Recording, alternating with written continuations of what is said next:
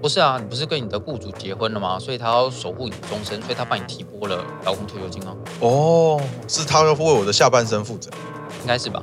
嗯，可以。在我想象中是这样。所以我换了一个雇主，是我换了一个老婆。对。嗨，大家好，好久不见，我是肥猫。谢谢。哎，距离上一次录音也是隔了非常久哦。那上一次录音大概是五月中的时候，后来因为疫情，所以我们大概就停了大概两个月没有录音。所以大家直到上周吧，或上上周七月中的最后一次众所税的申报实物的那一集之前，你们所听到的都是唇膏啊。对，那我跟 CC 有一阵子没有看到了，过得还行吗？有没有什么就是觉得比较不方便，或者是觉得窒碍耐心？吃饭真的很麻烦，对不对？吃饭都必须就是已经没有办法进餐厅。吃饭，呃，想吃火锅啊，这不是重点。好，那今天我们的商务专题呢，主要的内容是在于我们今天会讲述我们大家很关切的一件事情，就是劳健保。那今天不管你是身为雇主还是你是身为员工，那我们不可避免就是我们一定会有一些劳保健保的问题。为什么今天？雇主跟我讲三万块，然后最后我实领到的永远都是，比如说两万七、两万六。那到底中间扣了什么？那国家在拿到那些钱之后，到底又给我哪些服务，或者是有哪些福利政策？那这是我们今天要讨论的内容。那我们今天有请 CC 呃律师、会计师大大来为大家讲解一下劳健保专题。好，那我先勘误一下啊，我们在讲劳健保这这三个字，劳健保句号，其实它里面。呃，里面会包含蛮多不同种的保险哈，它有劳劳工保险、劳呃全民健康保险、劳工退休金、职灾保险，然后还有另外一个大家比较少听到的叫做就业保险，所以总共五种哈。那我们在讨论这个分类的时候啊，千万不要通通把它混在一起，然后就遇到就是打比方来说哈，你要去应征，那你走进去就问老板说：“哎，老板，我没有劳健保嘛？”哎，问题来了，老板就会说。有啊，可是老板的有跟你的有不一定是一样的哈，因为我们在劳健保的投保规则里面，并不是每一个事业、每一个公司或者是每一个人，他都有需要全部的劳保、健保跟劳工退休金、职灾，然后还有就业保险，整个 set 全部都要，要看公司的规模，还有你个人的身份的状况，然后来决定说到底要不要帮你投劳健保。那我们先从最常见的，呃，就是这几个一个一个来说明好了。第一个劳保，什么时候要保劳保？雇主需要劳保的时候就要保劳保啊。对，嗯，这个答案很好。雇主不需要劳保的时候就不用保劳保，没错。好，那第二个什么时候要保健保？我要看医生的时候就要保健保。概念上有点奇怪，可是那也没有错，好像也没有什么错。那什么时候用劳工退休金？我要钱的时候，好像也没有错。OK，好像大致上都对了嘛。好，下课。那我们要下课了吗？下课，下课。耶，吃火锅喽。好，OK，我们还是没有办法吃火锅，所以我们吃火锅的时间浪费在这里。OK，好，那大家就是刚刚有听到劳健保的分类嘛？所以那每一个为什么要这样分类？就是这每一个东西都不一样啊，不管它的保费，然后还有保额，还有它的怎么投保，其实都不一样。那甚至就是说，劳保它主要是看雇主的身份来决定要不要劳保。健保的话，主要是看员工的身份来决定要不要投健保。那劳工退休金就是一翻两瞪，就是不管怎么样都是要啦。大概是这样子去分类哈，就是到底有没有要保。那劳保，劳保最常提到就是五人、五人、五人以上之类的，就是未满五人呐。哎，所以简单来说，我们现在法律强制规定的这种福利型的保险，主要就分成三种。呃，你要这样切也可以啦。那硬是要说，总共五种啦：劳保、健保、劳退、职灾、职灾和就业保险啊。哦，所以其实如果硬要分成粗略的分，会分成三种：劳保、健保跟劳退。对。可是如果要用比较细微的方式去分，切的比较细，就是除了前面三种以外，还有所谓的职灾跟所谓的就业保险。就业保险。对，总共会有五种哈，就跟大陆的五险一金好像九成像。哦，所以大概就是我们是四险一金，我们是四险一金，对，我们少一，但是就实际去过，就是中国那个区域，中国大陆工作的，对的同胞们，对同胞们，他们说五险一金的，就是那个福利啊，其实并没有比台湾的，就是劳保健保来的好一点，所以他们到最后都决定，就是继续投保在台湾的劳健保，然后大陆的那个五险一金就随便乱乱缴一通，这样就这样结束了哈。那有些很多台商公司其实他们也是这样，就是把员工的劳健保都放在台湾，然后最后派外派大陆，因为员工不会想要领这个大陆的五险一金的，有可能会领不到的概念。哎，铁定是领不到的了。所以劳保、健保、劳退这三个东西是各是什么东西啊？呃，回到就是这个劳保、健保、劳退是什么东西哈？劳保、劳工保险哈，然后劳工保险的话，就是它最久以前呐，其实我们去看病，就是说那个时候还没有全民健保还没有实施的时候，那个那个时候啊，我们看病是拿劳保证去看病的，就是啊，你是劳工，我们拿这个劳保证可以去。呃，可以去让政府去补贴你的那个呃看病的医生的费用哈，但是这个这个功能啊，就是劳保这个功能，在全民健保健康保险法实施之后，劳保功能就没有。那劳保它变成就是单纯的就是比较像是保险一般的保险给付的概念。那它保险给付东西还蛮多的啦。那我们还是回到就是最前面就是劳保健保怎么保的问题哈。那劳保啊，刚刚讲到五人嘛，受雇于五人以上的。公司行号啊，五人以上的公司行号才有义务要要投劳保哦，劳保。然后第二个是劳保这个东西啊，十五岁到六十五岁的人全部都要投劳保。也就是，基本上你去工作，今天听 Podcast 的人大概九成九都是要投劳保的。OK 哈，所以我们在讨论这个劳保之后，我们第一个要想的就是说，如果你走进一家公司，因为我发现公司就是只有你，然后前面一个，你问他你是老板吗？他说对，然后旁边还有一个就是老板的老婆。嗯，不知道到底是老板、老婆还是秘书，反正总而言之，他们中间一定有功能上都差不多。嗯，好，没事。好，就是没关系，反正等你有秘书的时候，你你再跟你老婆说，到底是秘书还是老婆啊？好，OK，反正就是老保就是这样啊，就是当你走进一家公司的时候，你发现里面竟然只有你跟老板两个人，然后就是你们就对着看这样，这样子公司其实是没有义务要投劳保的哦。当你但是当你走进一家公司啊，你走进一家公司，你发现。怎么这个公司看起来没有规模，有十几二十个人，然后还有老板一个人，然后你就问老板说：“请问劳健保吗？”这时候你的劳健保的概念就变成真的有劳保了，老板真的有义务帮你打保劳保哈。所以其实换句话说，就是如果今天在五人以下，老板跟你说啊有劳健保啊，其实他的劳健保是指劳退跟健保。没有没有劳保这件事情，对，其实没有，它其实自动省略劳保，对，它自动省略劳保。然后你问他说：“你之前不是说我劳保健保吗？”然后你就，然后老板就会跟你说：“依法不用保啊，是你自己不读书啊。”我的劳保是指劳退啊，那我劳保是指劳退，那个保是指健保啊，对啊，劳保劳退的劳，健保的保，对，没错。那就没有劳健保？有啊，小时候不念书怪我这样，对，就是小时候不念书怪我的感觉。可是如果是五人以上，就是法律强制规定，对，就是五人以上，就是包含五人五。人的话，那个公司就是强制会投劳保，然后各位注意一下，就是一日一日劳保，终身劳保，就是当你曾经这家公司有成立过劳保单位之后，缩减成五人以下，呃，就是未满五人的时候啊，不好意思，你还是劳保单位，或者是你在两人、三人时自愿自愿为员工的福利加劳健保，就是认真的劳健保，不是那种唬烂劳健保，就是认真的劳保跟健保都进来了哈。那不好意思，你就是永远的劳保单位，你不可以说。不可以，就是当自助餐吃啊！就是哪一天你就是说哦，我觉得劳保好贵，我不想要再付劳保了。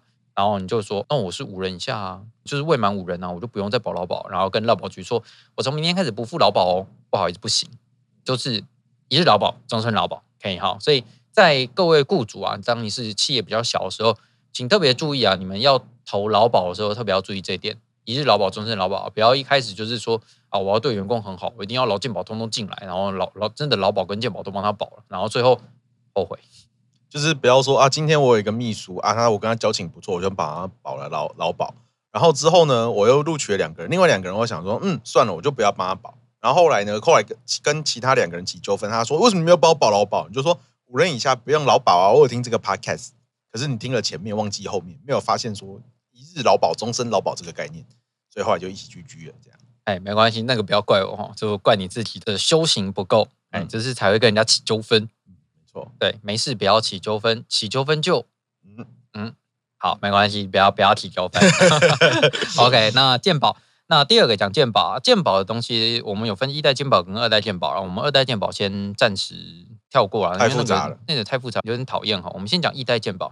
一代健保跟劳保不一样哈，劳保的刚刚投保规则有讲，十五岁到六十五岁，超过五人以上公司全部都要保，不管你在 A 公司、B 公司、C 公司、D 公司，同时在五家公司工作，不好意思，五家公司劳保都要进去，嗯，可以哈，那是看公司的公司的状况决定要不要投劳保，而不是这个员工有在哪里投保就有重复投保问题，劳保没有重复投保哦，劳保就是你要保，你不管在哪里，你就是要保，对。只要只要你是十五岁十五岁到六十岁的员工，不好意思，然后或然后加上公司是属于五人以上的公司，或者是它本身就有劳保一日劳保、终身劳保的规定的话，那不好意思，那就是要保，不会因为就是说你在第二家公司就不用保。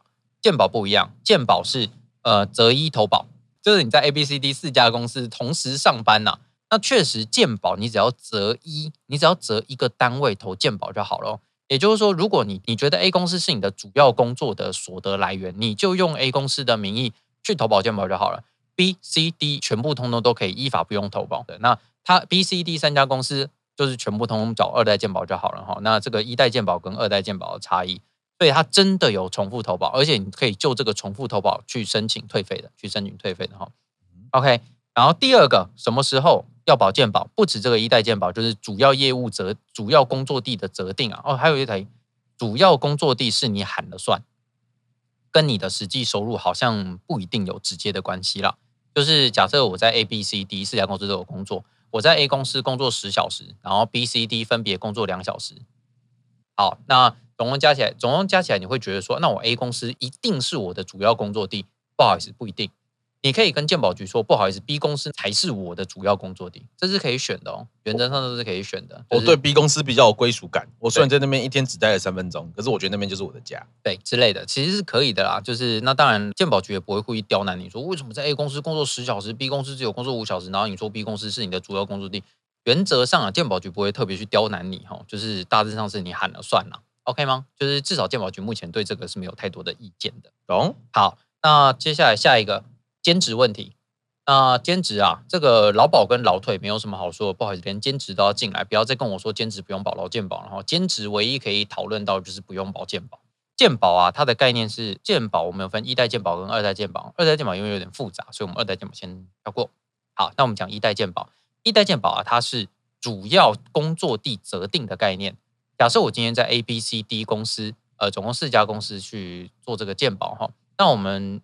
其实你只要告诉鉴保局说，我比较喜欢 A 公司，所以我只要在 A 公司做鉴保就好了。B、C、D 其实都不用帮你投保鉴保，B、C、D 都不用帮你投保鉴保的。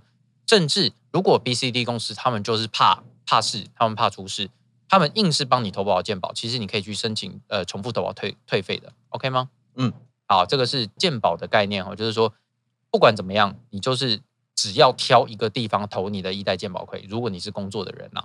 对，那第二个问题是，如果啊你是你是雇主，你请了个 PT，就是兼职人员，就是部分工时人员啊，他原本并没有在工作，就是没有在其他地方工作，他的身份是跟着爸爸妈妈的那种，就是眷属去投保的，就是妈妈可能在可能是主要工作者，然后他可能月领五万六万，然后他就投了一个眷属这样，那他原本是眷属的单位去投保，其实在满足一周十二小时以下。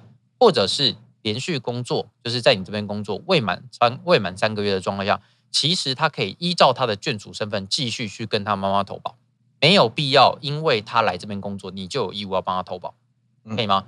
但是啊，如果我们在这个来兼职的人员，他一开始就不是眷属，他是在其他地方有工作，那其实你根本就不用理他，可以吗？因为其他的工作主要工作他已经帮他投保了，嗯，可以哈，就是他已经是别的地方的一代健保投保者了，了解。健保大家可以理解了吗？可以吗？嗯、就是一代健保就是择一投保啊，真的有重复投保。劳保劳保跟劳退没有重复投保的哦。我再强调一次，劳保跟劳退没有重复投保。劳保你在十 A B C D 四个地方工作，不好意思，四个地方全都要中劳保，全要。对，你只要是十五岁以上、六十五岁以下的劳工，就是全中劳保啊。当然就是如果呃哪一个企业未满五人呢，例外了。可以哈。OK，这是劳保，劳保跟健保很不同哈。我们在讨论它的不同，就是要讨论企业的本身的不一样，就是它有没有满五人。第二个就是你本身的不一样，你是属于兼职人员，还是你是之前是眷属？然后你是不是要去选择你的主要工作地？诸如此类，都是都是劳劳保跟健保会不同调的时候的的状况哦。所以你不要一直以为劳保健保两个永远是绑都在一起，不好意思，真的不一定绑都在一起的。可以哈。好，那最后讲劳退，劳退的话跟劳保。跟健保又完全不同，劳退就是一翻两瞪眼。不好意思，你不管怎么样，一定要保劳劳退。劳退是劳工退休金啦，就是诶，雇主雇主必须要负担你的未来的人生。嗯嗯，对，政政府应该是说政府主要强迫帮你帮劳工存钱吧？然后强迫雇主要出这笔钱。不是啊，你不是跟你的雇主结婚了吗？所以他要守护你的终身，所以他帮你提拨了劳工退休金啊。哦，是他要为我的下半生负责，应该是吧？嗯，可以。在我想象中是这样。哦，所以我换了一个雇主，是我换了一个老婆。对。哇，好像哪里 对？就没有逻辑上是对的啊！原来是这样。我照顾你的终身，难道我不是你老婆吗？好，好像很有道理。我照顾你终身，难道不是你老公吗？我我开始相信。所以你看到老板的东西怎么说？老婆好，老公好，OK 吗？你这个一定会引起家庭纠纷啊！会吗？你是不是想要领？你之前被想要领很久啦？OK 啊，反正就是劳退啊，就是。这个概念就是，就是就是劳退，就是真的是一翻两瞪眼，就不好意思，就是一一定要付劳退啊！不管你的企业长什么样子，五人以下、五人以上，然后或者是你个人长什么样子，你个人是兼职，兼着十份工、二十份工，no care。总而言之，你只要是工，就是你只要是受雇人员，就是进劳退，没有没有话好说的。所以简单来说，我整理一下，我们目前有分劳保、健保跟劳退啊。那劳保的部分并没有说一定要保，你今天只有在满足一定条件，譬如说。五人以上，或者是说今天这一家公司之前有保过劳保，你才有保劳保的义务。对，那健保的部分是你就算在十个地方工作，你只要有一个地方有保就可以了。那如果你在复数保健保的情形，还可以申请退费。嗯，那如果你今天是以那个眷属的身份，就是今天你绑在你爸妈或者是你老婆的下面的劳健保身份，你在满足一定兼职的情况下，那个单位也要帮你投保健保。那劳退的最后的劳退就是一翻两瞪眼，你不管在任何地方，不管是全职还是兼职，那一家公司是五人以上还是以下，你都必须要提拨劳退。对，没错。好，那这个部分我们清楚了。好，感谢。今天我们要下课了吗？谢谢老师。噔噔噔。好了，还录 几分钟啊？这样这样不行啊？啊，不行吗？对对对，我你现在还是要讲啊。譬如说，哦、我们今天到底。保劳保、保健保到底是保多少钱？到底要怎么算？我每次拿到薪资条的时候，都很都是冒出这个深深的疑惑。好，OK，好吧，那我们还是讲一下，这个是劳健保的保额的问题啦。就是说，保额跟保费啊，保额跟保费是在一起的啊。在打比方来说，各位如果有买过商业保险的话，他都会说哦，我们保额多少嘛？那就是说，我们就是它的概念是说，我们缴像是常见的意外险，就是产物呃产物产物险公司发的那种意外险。像差不多是两千块吧，你就可以买到一百万元的保额哈。那这个保额其实概念就是说，哦，我交两千块，我死了给我一百万，大概是这种概念哈。那劳健保的那个投保金额就不一样了，它投保金额是计算的基数投保金额。那这个投保金额的基数是来自于工资，投保金额等于工资哈。各位请记得，投保金额等于工资。各位同学笔记做好啊，这题会考，但我相信大家一定是没有做笔记的。有做笔记的记得记到，记得记到我们 Podcast 的，呃，没有留地址吗？有，我们有留信箱。好，如果如果你有寄过来的话，我们开放问三个免费的法律问题，我们会在下次的 Podcast 回答你。好，OK，可以。假设你真的有做笔记啦，我是不太相信的。提供你免费三个问题的扣打。对啊。好，OK，希望你不要拿个太私人的问题啊，就是什么我跟老老婆的那个。房事不太顺啊，我什么办法可以让他不我让他不履行同居义务？我在路上看到一个女生摸一个男生屁股，请问那个有性骚扰吗？之类，拜托你不要拿 这个问题回答不出来。拜托你不要问我这样类似的问题啊，我们没有办法回答你这样类似的问题。好，好，那如果我们今天我们的保险金额等于工资，那我们的工资又该如何计算？是我们工资的话，它是 bundle 在劳动基准法里面的工资的概念啊。所谓的工资就是呃你工作的所得。那这个工作所得必须要有经常性和对价性两个。那对价性啊，就是因为你的劳动取得的报酬叫做对价性。经常性指的是制度上的经常性。呃，打个比方来说好了，业绩奖金，如果你卖车卖到第三台，我就开始给你每一台五千元的呃的奖金。好，请问你卖一台车有钱拿吗？没有。那请问这样有经常性吗？有。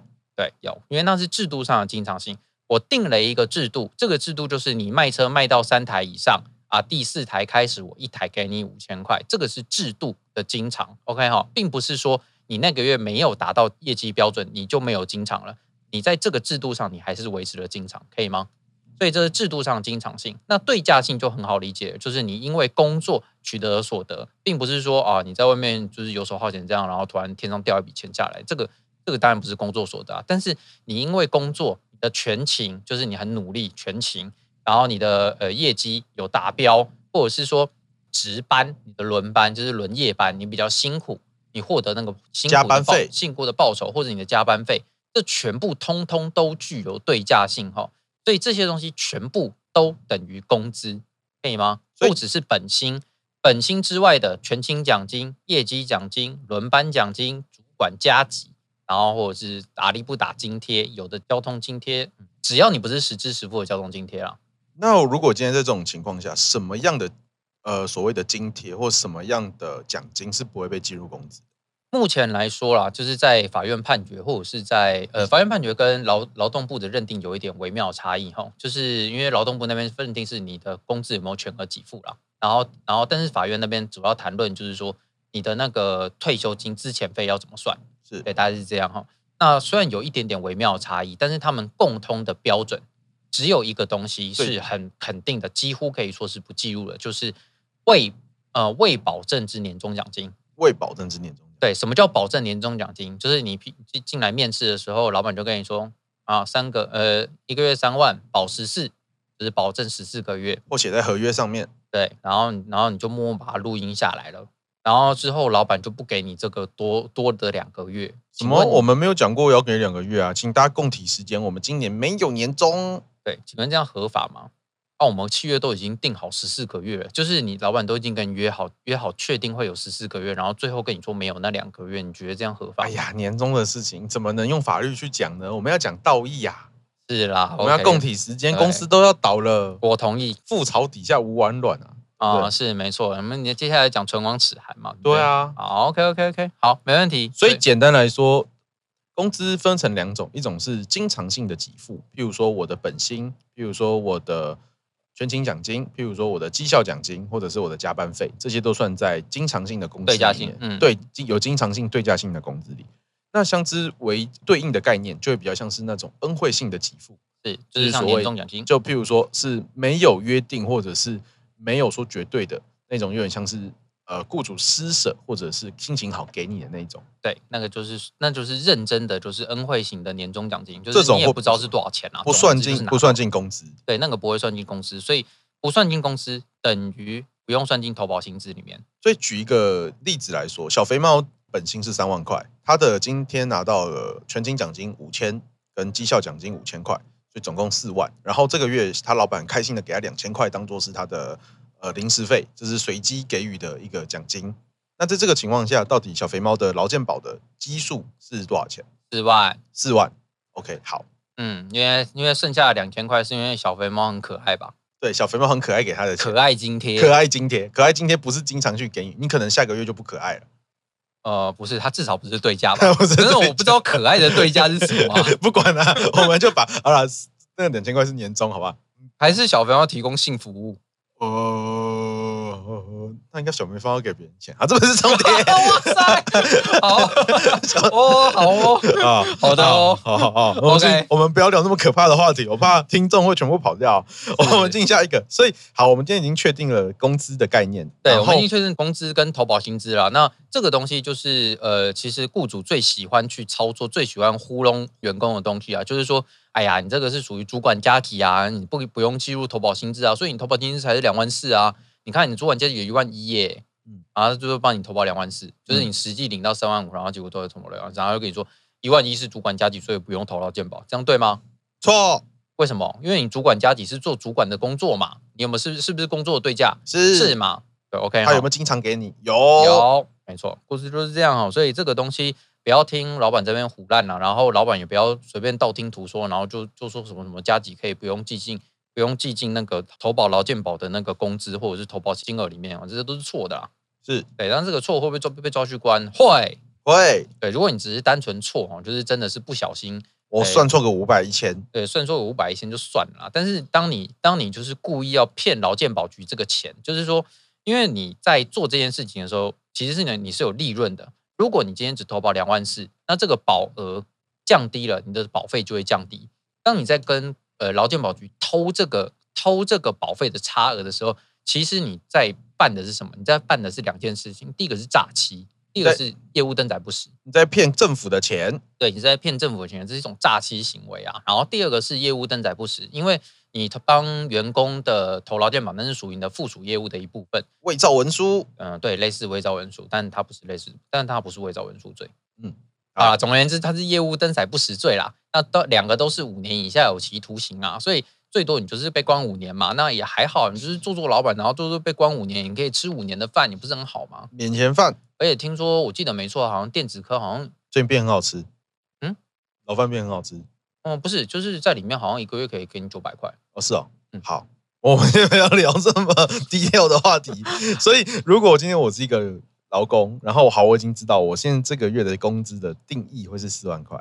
那这个情况下，我的劳保健保劳退是多少钱？会不会我我有点担心，我老板会暗扛一些钱，假装是说要给劳健保，实际上他要多凹了一些。好，这个东西的话，其实各位上网去查表都会有哦，就是哎，你上网去 Google 一下什么劳健保负担表之类的，其实都可以 Google 得到。就是说，我们的劳健保是这样子哦，它的保费就是我们刚刚讲到就讲到投保薪资嘛，投保薪资乘以费率。等于总保费，保总保费再去拆账，就是拆负担额，就是诶谁负担多少，谁负担多少，扣完之后，呃，就是像要给你的钱，你会扣掉你的负担额，扣完之后才是你实领的钱啊。呃，打个比方来说好了，不是打个比方，是我们要一个一个讲到完。劳保的负担额是呃七二一七呃七成雇主负担，两成劳工负担，一成政府负担哈。劳保是这样七二一，那这个劳保的负担就是说。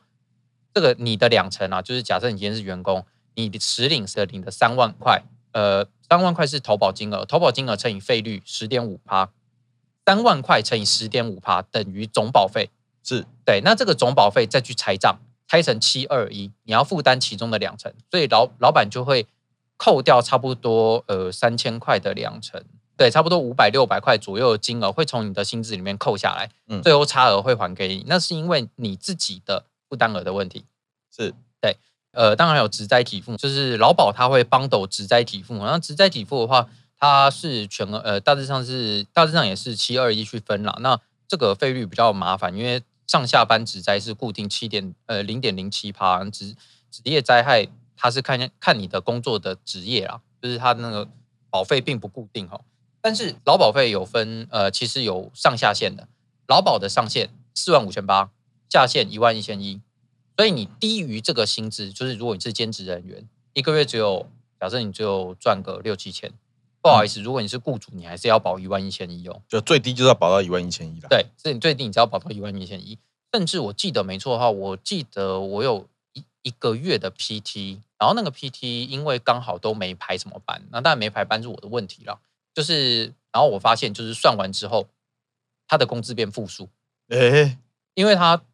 最低的劳保费是一万一千一啊，所以我用劳保，我我用一万一千一去扣他的劳健保，然后发现说最后我我没有办法给他钱，对，这么尴尬，所以就蛮尴尬。我想说，呃，还是那干脆不要扣好了，就是干脆就是全额给他，就是他的那个保费，保费我就当做是呃，好啦，就这样是送给他，就是我都没有要扣他的那个劳健保费，然后就想想就算，因为扣到负数蛮奇怪的吧，你到时候就是结算工资的时候，然后他在这边签名钱嘞。你跟他要钱，付三十块，对，付三十块，那是很诡异啊！所以我觉得太奇怪了，所以我还是就是那个，就最后还是给他钱。所以各位在各位，如果你是老板的话，千万要注意这个劳保的投保最低级距哦，一万一千一，尽可能的让你的员工，就是你的兼职员工都排到这个金额，你才不会有一种就是说啊，我没有没有实际给到一万一千一，但是你却要付一万一千一的那个劳保费的问题啊。哎哈，是。啊，这是劳保费。那劳保如果超过四万五千八，假设你聘了一个十万元的高级工程师，不好意思，劳保费还是四万五千八的那个集聚。所以你四万五千八乘以十点五趴，再乘以你的拆账，就是七十趴，就是你雇主要负担的。嗯，OK 啊。所以劳保再往上加是没有意义的啊，就是它不会因此而继续增加它的费率。最高就是四五八零零。对，四五八零零乘十点五趴拆账。嗯，然后还有那健保，健保的话。它的费率是五点一七趴，就是我们刚刚讲的，又是回到投保金额乘以五点一七趴哈，乘完之后拆账是六三一，六成雇主，三成劳工，一成政府哈，大概就是这样去分。但健保啊，它的投保的范围，就是投保集聚的范围是两万四到上限的十八万两千元。哇，代表健保比较喜欢钱呐、啊。其实有点微妙，因为我觉得应该可以再往上加。你说其实台湾人的薪资不一定十八万那么低。认真说，我很认真说，这个我就要帮健保讲话了。其实我觉得没有。啊，这集我们之前有讲过，你跟圆圆同学有讲的，其实有钱人他拿到的钱都不会是劳健保所得，他是有各种免税跟各种就是航海王的优惠啊。航海王没有劳健保问题啊？有有。有哦，不好意思，其实是有的。原来 投资对了吗？对不起，你要 update 你的薪资了吗？原原来原来原来投资有老健保问题，是是这样的，投资本身没有，但是如果你投资兼任老板的话，请问你的健保身份是什么？哦，了解。如果你刚好是那个公司的董事长，你的健保身份是雇主的健保还是劳工的健保？你是雇主的健保，雇主的健保，对，是雇主的健保。所以当你的负责人挂郭台铭。我们呃，呃，我先说郭特呃，如果呃，刚刚我们有一个弦外之音，这应该没有收音进来。不过刚刚有一个很远的地方传来一个声音，他默默说：“请问郭董的劳健保哦。”我好想知道郭董的劳健保，跟上一集我好想知道郭董的薪资条一样。我们对于郭董的私生活一直都是非常的好奇。对，没错。那当然就是郭董，郭董健保，在在他当负责人的时候，他的健保的所属是雇主哦。他是雇主，他领的股利就是他要投保的薪资，他并不是真正的诶薪资。所以假设那一年呃郭董领了，就就是假设一亿元的股利好了，他最高投保级距是多少？